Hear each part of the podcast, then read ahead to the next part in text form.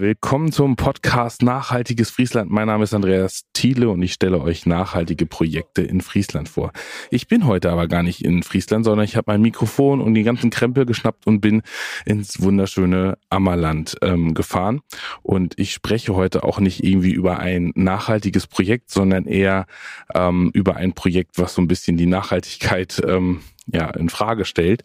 Es soll nämlich eine Autobahn geplant werden, die A20 nicht geplant, sondern sogar auch gebaut werden. Und es gibt ein paar Menschen, die das nicht gut finden.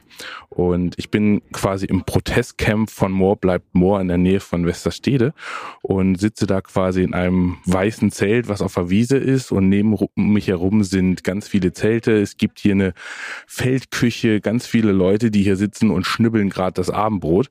Und ich sitze hier zusammen mit Paul. Hallo Paul. Hi. Und ähm, Paul ist von More bleibt More. Erzähl mal so ein bisschen, wie dieses Camp-Leben so ist. Ich habe jetzt gerade so ein bisschen die äußeren Umstände äh, versucht zu erklären. Ähm, wie seid ihr eigentlich darauf gekommen, hier ein Camp aufzubauen? Ähm, also das ist ganz effektiv so gekommen, dass Menschen äh, den Garnholter Wald versucht haben zu besetzen und dort begonnen haben, ein Barrio aufzubauen ähm, welches dann. Jetzt muss ich noch mal kurz dazwischen. Was ist ein Barrio? ein Barrio, ähm, so heißt, das ist quasi eine Mischung aus ähm, oder eine Verniedlichung von Barrikade. Ähm, das sind quasi Barrikaden, auf denen gewohnt wird letzten Endes, also Baumhäuser im Endeffekt ähm, oder Türme oder was auch immer. Klingt total spannend. Ich glaube, das war hier im Ammerland noch nie so. Und ähm, dann habt ihr quasi dieses Camp, also versucht dieses Barrio aufzubauen und dann ist was passiert, weil ich bin jetzt gerade auf einer Wiese und nicht oben in einem Baumhaus. Ähm, ja, dann ist erst am äh, einen Tag ist äh, unser Camp, also wir haben abseits unseres Barrios gezeltet vorab, ähm, ist unser Camp von der Polizei gefunden worden. Die Polizei hat äh, dort unter anderem 10 Gramm Cannabis beschlagnahmt und deshalb gedacht, wir wären ein Drogenring. Ähm, und zeitweise ging hier auch SMS im Ammerland rum, dass wir angeblich, also im Wald acht Drogendealer festgenommen worden wären von der Polizei. Äh, dies ist nicht korrekt. Es ist niemand festgenommen worden an diesem Tag. Ähm, aber es ging ganz schräge SMS rum. Und jedenfalls ist es dann so gekommen, dass einen Tag später ein Bauer uns entdeckt hat. Ähm, und dann seinerseits nochmal die, also das Barrio selber und dann eben auch die Polizei alarmiert hat, ähm, welche dann ja mehr oder weniger mit Hunden das Barrio auch gestürmt hat. Ich Jedenfalls gehört, den Bodenbereich. Ich glaube, ich, es waren auch Helikopter im Einsatz, oder? Ja, es waren auch Helikopter im Einsatz und Drohnen und ähm, ja, Beamte der technischen Einheit, sechs Stück ähm, mit und zwei gigantische zwölf Meter LKWs, einer mit Material und einer zur Entsorgung. Ähm, und das, obwohl also vier Menschen haben auf den Bäumen gesessen. Vier. Äh, das ist natürlich ein großer logistischer Aufwand für die Polizei. Aber ähm, jetzt weiß ich, jetzt seid ihr quasi auf diesem Stück Land. Das heißt, ein Bauer hat euch das angeboten, hier euer Camp aufzuschlagen. Ähm, und ich habe gehört, es liegt so ein bisschen auf der Autobahntrasse der geplanten A20. Und das ist, glaube ich, das ist auch so der Grund, warum ihr hier seid. Ist das richtig? Genau, also das ist im Prinzip auch der Grund, warum der Bauer uns hier die Möglichkeit gibt, auf diesem Zeltcamp, äh, auf diesem äh, Wieso eben ein Camp anzumelden. Ähm, dass halt er vermutlich im Lauf des Bau des ersten Abschnittes der A20 enteignet werden soll und dann eben hier unter anderem die Autobahn hingebaut wird, jedenfalls auf einen Teil davon. Wann geht denn das hier los mit ähm, dem Bauen? Weißt du das? Also es sind insgesamt halt über den Zeit hinweg, äh, ich weiß die genaue Zahl gar nicht, aber irgendwie sieben oder elf Planverfahren, die im Zusammenhang mit der A20 stehen. Und hier sind wir eben auf dem Abschnitt des ersten äh, dieser Trassenabschnitte, der circa 13 Kilometer umfasst. Ähm, und das soll Ende, de, also der Planfeststellungsbeschluss besteht schon, aber zurzeit klagt der Bund Umwelt und Naturschutz dagegen. Ähm, und im Dezember, also die Klage wäre jetzt eigentlich im Sommer gewesen, aber Corona-bedingt ist sie in den Dezember verschoben worden, ich glaube am 6. oder so. Ähm, und dann wird er eben da eine Verhandlung eröffnet und die wird sich ziehen und ähm, naja, wir befürchten eben, dass danach hier eine Autobahn gebaut werden soll. Genau, also diese Autobahn, die ist, glaube ich, geplant von Westerstede nach Jaderberg, das erste, erste Teilstück, soweit ich das weiß. Und ihr wollt es quasi nicht, dass diese ähm, Autobahn gebaut wird und viele andere Leute halt auch nicht. Deswegen gibt's ja diese Klage auch ähm, vom Planfeststellungsverfahren. Und ähm, also der Punkt ist, worüber wir jetzt schon sprechen müssen, wir wollen nicht, also uns geht's nicht explizit um den ersten Bauabschnitt. Ähm, also um einen Instagram-Account zu zitieren, der im Zusammenhang mit Aktionen der zur A20 berichtet, aber abseits von More bleibt More. Ähm, dort steht unter einem Post geschrieben, dass, ähm, naja, wir fordern oder Menschen fordern, also eben die Menschen dieses Accounts, ähm, dass alle äh, zu Planverfahren im Zusammenhang mit der A20 eingestellt werden und dass sonst eben direkte Aktionen erfolgen werden, die potenzielle Rodungen oder Räumungen oder sonst irgendwie artige Zerstörungen der hiesigen Natur und vor allem der Moore eben unter anderem im zweiten und dritten und vierten und fünften Bauabschnitt ähm, zu verhindern. Genau, warum steht denn diese A20 oder dieses Projekt eigentlich so negativ da? Also für mich ist es ganz klar, warum das so negativ darstellt, aber für die Leute draußen nochmal, warum ist es ein Problem, diese Autobahn zu bauen?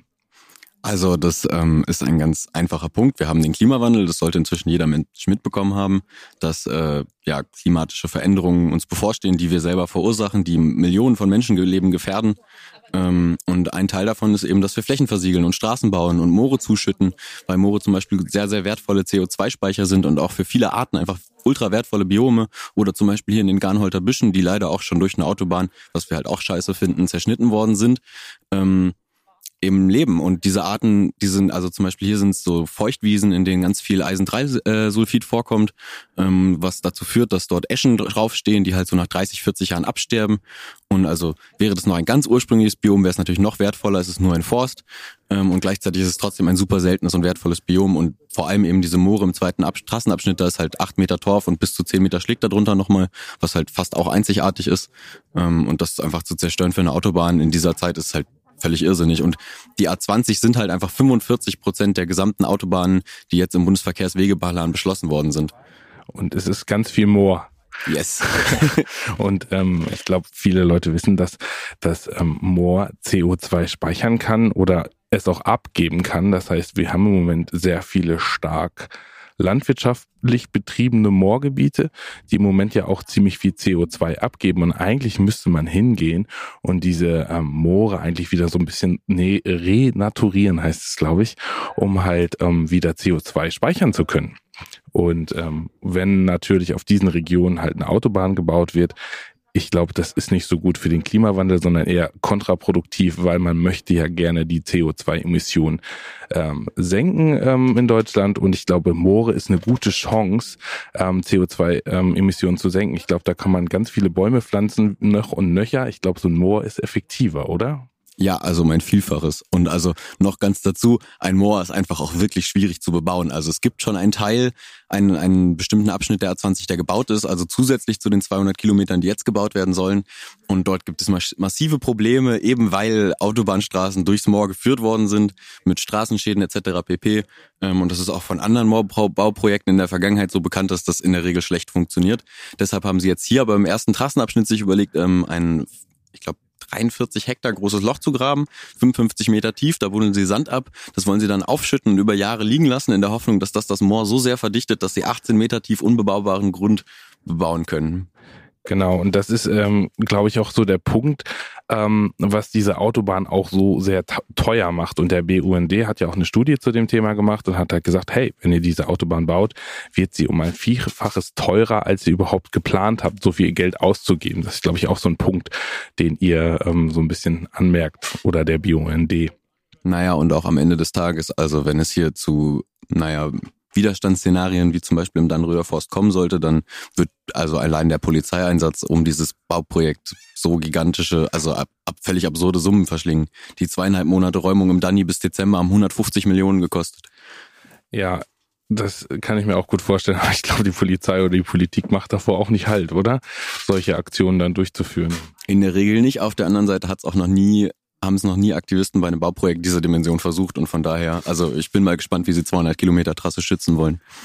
Okay, da spricht der Aktivist. ich kann das ein bisschen nachvollziehen. Ähm, also was ich vielleicht an dieser Stelle auch dazu sagen sollte, ist, dass ich nicht nur bei More Bleibt More aktiv bin, sondern mich auch als Waldmenschen bezeichne. Also das bedeutet, dass ich auch durchaus mich selber auf Bäume setze und in diesem Zusammenhang auch der Polizei bekannt bin.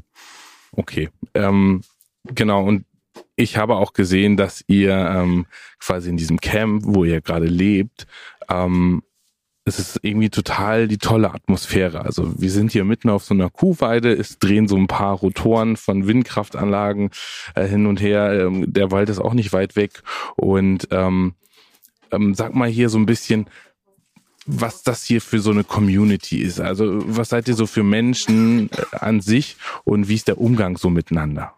Naja, also ähm, wir sind halt eine sehr diverse Gruppe. Ähm, und haben halt zum einen dieses gemeinsame Ziel von eben den Bau der A20 zu verhindern und dann aber auch eben verschiedenste andere politische Anliegen in größeren Kontexten und betrachten eben auch die A20 als Teil eines Problems sozusagen in einem Kontext und nicht einfach als einzelnes Ding. Ähm, also weil der Klimawandel ja zum Beispiel einfach auch ein internationaler Prozess ist und gleichzeitig ähm, irgendwie think global, act local. Du kannst halt nur da anfangen, wo du lebst oder wo du gerade bist. Ähm, so was kann ich hier in Deutschland verändern, was in Afrika passiert. Klar, ich kann nach Afrika fliegen und da Aktivismus machen, aber ich kann halt auch immer nur an einer Stelle auf der Welt sein. Ähm, und so haben wir uns halt entschieden, hier möglichst hierarchiefrei und eben ja einfach auch sozusagen etwas Besseres vorleben oder etwas anderes vorlebend ähm, gemeinsam zu leben. Das heißt, dass wir eigentlich niemanden ausgrenzen. Wir haben eine Küfe, eine Küche für alle. Ähm, also wir bewirten hier jeden, der vorbeikommt, ähm, im Rahmen unserer Möglichkeiten einfach. Also ich wir teilen einen Kaffee alles. gekriegt und der war richtig gut, muss ich ganz ehrlich sagen. Einfach ein schöner, leckerer Kaffee, das war total klasse. Ähm, wenn ihr das so ein bisschen im Hintergrund hört, die Leute kochen hier. Es wird gerade draußen Feuer gemacht. Ich weiß, was gibt's heute zu essen?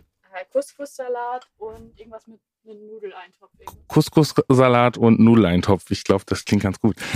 ähm, ich habe noch mal so eine Sache, also wenn wenn so Leute äh, sind und die dann so ein bisschen auf auf dieses Camp gucken, weil wir sind ja auf dem Land und auf dem Land ist das ja quasi schon so ein, ich würde nicht sagen Fremdkörper, aber es fühlt sich bestimmt für viele Leute so an wie ein Fremdkörper und sagen, was sind das für Ökos, die da irgendwo auf dem Wald, äh, auf der Wiese campen und tüdeln.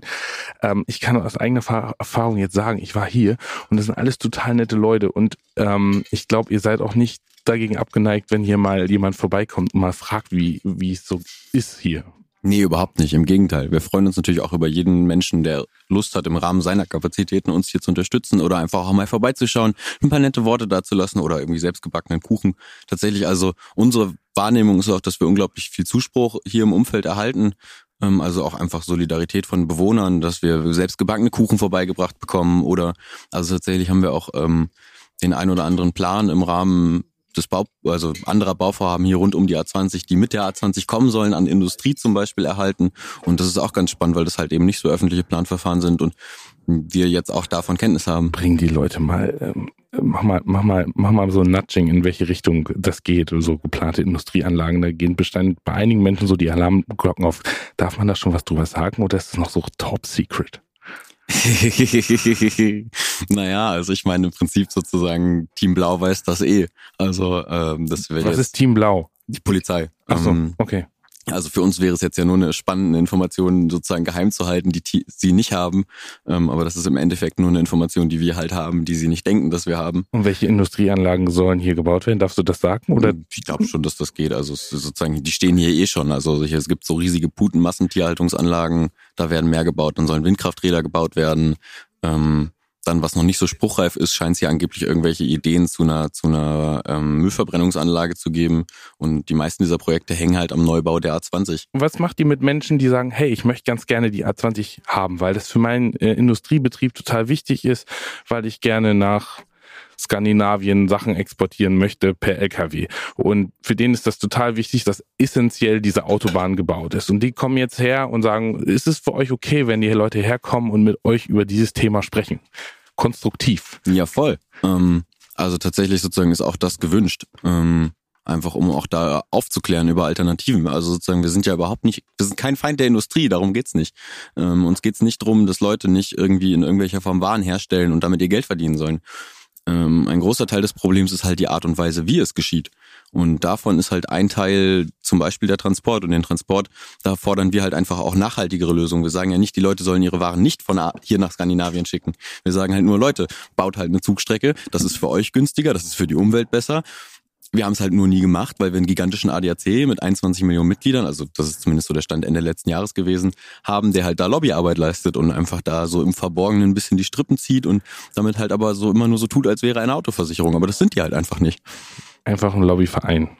Ähm, ich gestehe, dass ich, glaube ich, mit 18 in den ADAC eingetreten bin. ja, jeder dritte, dritte deutsche Wähler ist bei den Mitglied. Das muss man sich einfach auch mal klar machen. Also warum finden Veranstaltungen wie die IAA, die Internationale Automobilausstellung in Deutschland statt? Das ist einfach eine ganz einfach zu beantwortende Frage. Okay, darauf will ich jetzt gar nicht weiter eingehen. Also kurzer Vergleich, die, die, der amerikanische äh, gleiche Verband hat 50 Millionen Mitglieder. Ähm, und Amerika hat nun doch ein bisschen mehr Einwohner als wir in Deutschland. Zu meiner Verteidigung, ich bin auch im ADFC, also ich bin Ich hatte mal so einen ganz alten VW-Bus und der ist halt immer kaputt gegangen. Deswegen fand ich das irgendwie eine gute Oh, Idee. aber voll schön. Ja, aber der, der ist jetzt weg. Den gibt's nicht Oh. mehr. Also less Auto. ähm, genau. Knut hatte ja auch schon gesagt, also im Podcast Nummer zwei, glaube ich, der von, von dem Verein Dein Deichrat hat gesagt, wenn du wirklich ähm, Veränderung haben willst und weniger Auto fahren willst, verkauf dein Auto, stell um und du bist mehr in der Natur. Und das ist ein Hemmschritt, der halt wegfällt, wenn du ähm, Auto fahren willst und ähm, oder mehr Fahrrad fahren willst. Das hat halt Knut gesagt. Ich glaube, es ist eine gute Idee. Ähm, ich mit- letztens mit einem Kumpel gesprochen, er hat gesagt, wenn diese A20 gebaut wird, dann bin ich irgendwie 20 Minuten näher in Skandinavien. Ähm, ich glaube, ähm, das ist kein Argument dafür, irgendwie so viel Boden zu ver versiegeln, so viel Geld auszugeben. Sieben Milliarden Euro ist zurzeit geschätzt. Die Zahl wollte ich genau von dir hören. genau, soll ja auch noch ein neuer Elbtunnel gebaut werden. Und Der längste übrigens, also es ist der längste, die längste Unterführung unter fließendem Gewässer in Deutschland. Fünf Kilometer allein, die unter fließendem Gewässer sind. Das ist total Wahnsinn. Und deswegen gibt es auch nächstes Wochenende, sprich, welchen haben wir da? Fünfter. Fünfter ist es, glaube ich, ne? Fünfter, ja, sechster. genau.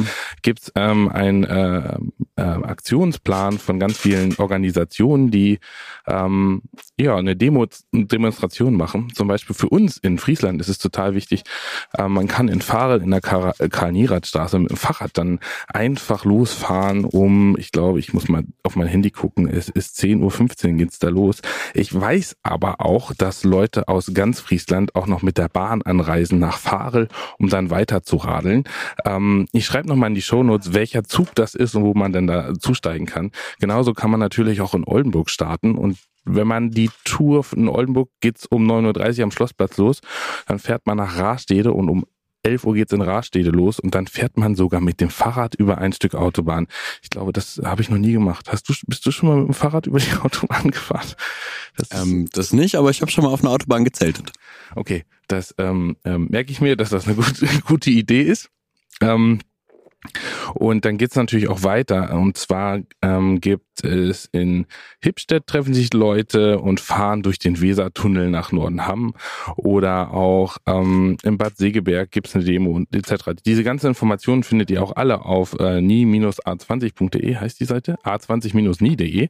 Und ähm, da seht ihr quasi die ganzen Informationen, wo ihr euch irgendwie dran teilnehmen wollt. Ihr werdet wahrscheinlich auch zu dieser, zu dieser Kundgebung fahren nach ähm, Jaderberg. Ist das richtig? Das ist so halb richtig. Tendenziell werden wir eigentlich hier eher die Versorgung der Teilnehmer äh, im Anschluss sozusagen gewährleisten, denn die Leute sind dazu eingeladen und es wird auch eine gemeinsame Fahrt geben von mit den Veranstaltern von dort hier rüber ins Camp eben. Ähm, und da sind die Leute auch herzlich eingeladen mitzukommen, sich das anzugucken und hier gemeinsam mit uns eben auch zu essen. Da- Das, das ist eine gute Idee. Was gibt's denn? Was wollt ihr machen zu essen? Sollen die Leute was mitbringen? Braucht ihr Ähm, also im Prinzip sozusagen mitbringen, klar könnt ihr auch immer was. Ähm, also am Ende funktioniert das, was wir hier machen, größtenteils über Spenden. Ähm, und gleichzeitig werden wir zum Beispiel auch von Foodsharing unterstützt und haben da auch die Möglichkeit, also es gibt zum Beispiel etwas, das nennt sich Tofu Town. Da kriegen wir regelmäßig mal ähm, also ziemlich, ziemlich große Mengen äh, Tofu gespendet, die halt einfach abgelaufen sind. Ähm, und so, also also genau, ich, kommt ich, schon auch Essen Ich rein. sitze ja quasi so ein bisschen in der Halbküche. Es gibt Aufstriche, es gibt Rhabarber, es gibt Nüsse, es gibt all, alles, was man sich so denken kann, Nudeln, alles Mögliche. Man kann hier gut leben, ja. Es gibt sogar ein Bücherregal, habe ich gesehen. Ja, es ist halt, was, es ist halt sozusagen auch hart erkämpfter Luxus. Also alles, was halt Mensch hat, muss Mensch auch selber aufbauen. Ähm, und also klar, viel, viel kommt halt. Ähm, und es ist schon ein krasser Fortschritt. Also wenn man sich anguckt, wenn wir, als wir das Camp hier vor, vor zwei Wochen oder was bezogen haben, Es hat Ähm, nur geregnet, oder? Es hat ja, nur wir hatten eine geregnet. große orangene LKW-Plane und so eine Hand, ich weiß nicht, vier Zelte oder so, so zwei Mann-Zelte. Ähm, die waren aber auch nicht richtig gut. Das eine war undicht, da hing dann noch so halb eine andere Plane drüber gelegt und so. Das war schon, war schon spooky. Aber ich meine, also einige der Menschen hier haben halt auch schon in anderen Wäldern gelebt und dementsprechend da wenig, wenig Hemmungen. Wobei an der Stelle vielleicht anzumerken ist, ähm, dass falls Menschen ähm, der, der, der, des Ordnungsamtes oder von Tielblau zuhören, ähm, die Menschen, die hier sind, natürlich alle drei Tage für mindestens eine Nacht oder einen Tag äh, das Camp verlassen und an einem anderen Ort sind, da wir uns hier natürlich nicht dauerhaft aufhalten und hier nicht wohnen. Aber ähm, ich hoffe, die tolerieren das hier, oder? Also es ist schon ganz schön krass mit also nächtlichen Kontrollen, nächtlich irgendwie anleuchten, die schreiben unsere Kennzeichen auf, die fahren hier vorbei. Also wir hatten hier, äh, nachdem das im Wald war, die Alter, der, die haben den Wald zwei Tage lang mit, mit Drohnen überwacht und hier war ein Helikopter, die haben Waldspaziergang mit 15 Leuten mit dem Helikopter und vier Beamten begleitet. Das muss man sich mal vorstellen. Das ist schon ein immenser Personaleinsatz. Ich glaube, hier im Ammerland, ähm, wo das Ganze stattfindet, ist das auch, glaube ich, sehr neu, dass so Menschen sich halt hinsetzen und irgendwie so richtig ähm, demonstrieren gegen ein Vorhaben. Ich glaube, ähm, ähm, du, du hast gesagt, du warst auf anderen anderen Veranstaltungen. Auch war das da anders? War da war da Team Blau ein bisschen kooperativer oder? Also um ehrlich zu sein, sind wir schon sehr froh über den Kontakt zu den gerade den Westersteder Beamten, den wir haben. Ähm, mit denen ist das Verhältnis sehr gut. Probleme gibt es in der Regel eigentlich eher, wenn Team Blau von außerhalb kommt. Ähm, die haben halt hier einfach auch keinen Regionalbezug, die haben keine Ahnung von diesem Projekt, denen ist das auch einfach scheißegal, die machen halt ihren Job. Ähm, und also das Ding ist einfach, da gibt's auch bestimmte Einheiten, da wissen wir halt, wenn, keine Ahnung, ich möchte jetzt hier keine Zahlen nennen, aber also es gibt so bestimmte BFE-Einheiten zum Beispiel, da weißt du einfach, wenn die kommen, dann, dann gibt's halt Verletzte so und das ist schon krass ich finde das total krass, wie mutig ihr seid, dass, dass ihr das aufnimmt und quasi für ähm, mehr Biodiversität und ähm, den Klimawandel kämpft. Ähm, und ähm, dieses furchtbare Wetter an den letzten Tagen äh, ausgehalten habt und den furchtbaren Wind, den es hier in Norddeutschland gibt, ausgehalten habt. Ich glaube, ähm, ich wäre ähm, ich glaube, ich wäre irgendwann mal weggefahren zum warmen Duschen. Habt ihr die Möglichkeit, hier mal irgendwo zu duschen oder ähm, irgendwie mal euch aufzuwärmen, wenn es mal wirklich richtig, richtig eklig ist? Also auch solche Dinge laufen halt schlicht und ergreifend nur über Support. Also klar, wir haben Anwohner hier in der Gegend, die uns unterstützen, wo Menschen diese Möglichkeit haben, wo wir auch Wäsche waschen können. Ähm, also wo am Ende hier auch Möbel herkommen oder die Paletten, aus denen wir zum Beispiel unseren Fußboden im Zelt gemacht haben, ähm, oder die Sonnenschirme, die draußen stehen. Äh, also genau. gibt es eine breite Supportmasse. Das heißt, es gibt Leute, die vielleicht auch nicht so dieses Projekt gut finden, sich aber vielleicht nicht in die erste Reihe stellen wollen und sagen, ich bin jetzt irgendwie hier im Camp und ähm, bin bin halt für mehr Klimaschutz, ähm, sondern die können euch auch anders unterstützen. Du hast schon gesagt, die können euch was zu essen bringen. Ähm, ihr könnt ihr einfach, wenn ihr hier in der Nähe wohnt, den Leuten einfach mal sagen, hey, kommt doch vorbei bei mir zu Hause mal warm duschen oder ähm, das könnt ihr denen anbieten. Ich kann aus meiner Erfahrung sagen, die sind alle super nett und super, super kommunikativ. Ähm, da kann man nichts drüber sagen. Ähm, bedanke mich ganz herzlich bei dir für, für das tolle Gespräch. Ähm, willst du noch was zum Abschluss sagen? Mm. Ja, ich mag nochmal eine ganz herzliche Einladung äh, aussprechen, vorbeizukommen. Wir haben zurzeit am äh, Campgelände einige Bäume, wo uns der Eigentümer erlaubt, drauf zu klettern und drauf zu bauen. Ähm, und dort können wir gerade völlig legal und ungestört ähm, Klettertrainings geben, Kletterworkshops machen ähm, und da sind Leute herzlichst eingeladen, uns zu besuchen und dann hier selbige in Anspruch zu nehmen. Das heißt, ihr macht so Skill-Weitergabe, also quasi. Genau, also ein Ziel ist zum Beispiel Wissenshierarchien abzubauen, so dass also das Prinzip Each One Teach One. Frag einfach Leute, wenn du siehst, dass sie Dinge tun, die du cool findest, frag sie, wie sie es machen und lernst von ihnen. Cool. Also kommt vorbei hier im Camp, lernt hier klettern, bringt, bringt einen Kuchen mit äh, und trinkt vielleicht einen leckeren Kaffee. Und ähm, wir sehen uns dann am Samstag auf den entsprechenden, ähm, ich kann ja nur an einer Demo dran teilnehmen, ist ja ärgerlich. Ich muss mir nochmal überlegen, von wo ich nach wo fahre, aber ich werde auf jeden Fall mit meiner ganzen Familie dabei sein. Also das heißt, Kinder können auch mitfahren. Bei der letzten Demo hier in ähm, die Klimatour, die nach Dangers ging, war das gar kein Problem, wenn so Sechsjährige mit dem Fahrrad fahren. Die fahren dann einfach ganz vorne am Demonstrationszug mit und alle anderen anderen fahren genauso schnell für die Kinder. Also auch ein tolles Familienerlebnis. Und ähm, ja, bedanke mich nochmal ganz herzlich fürs Zuhören und bei dir, Paul, auch ganz herzlich und ähm, kommt einfach mal im Camp vorbei, schaut euch das an, sprecht mal mit den Leuten, auch wenn ihr vielleicht für das Projekt seid. Sprecht einfach, diskutiert, die Leute sind für alles offen. Vielen Dank. Ciao.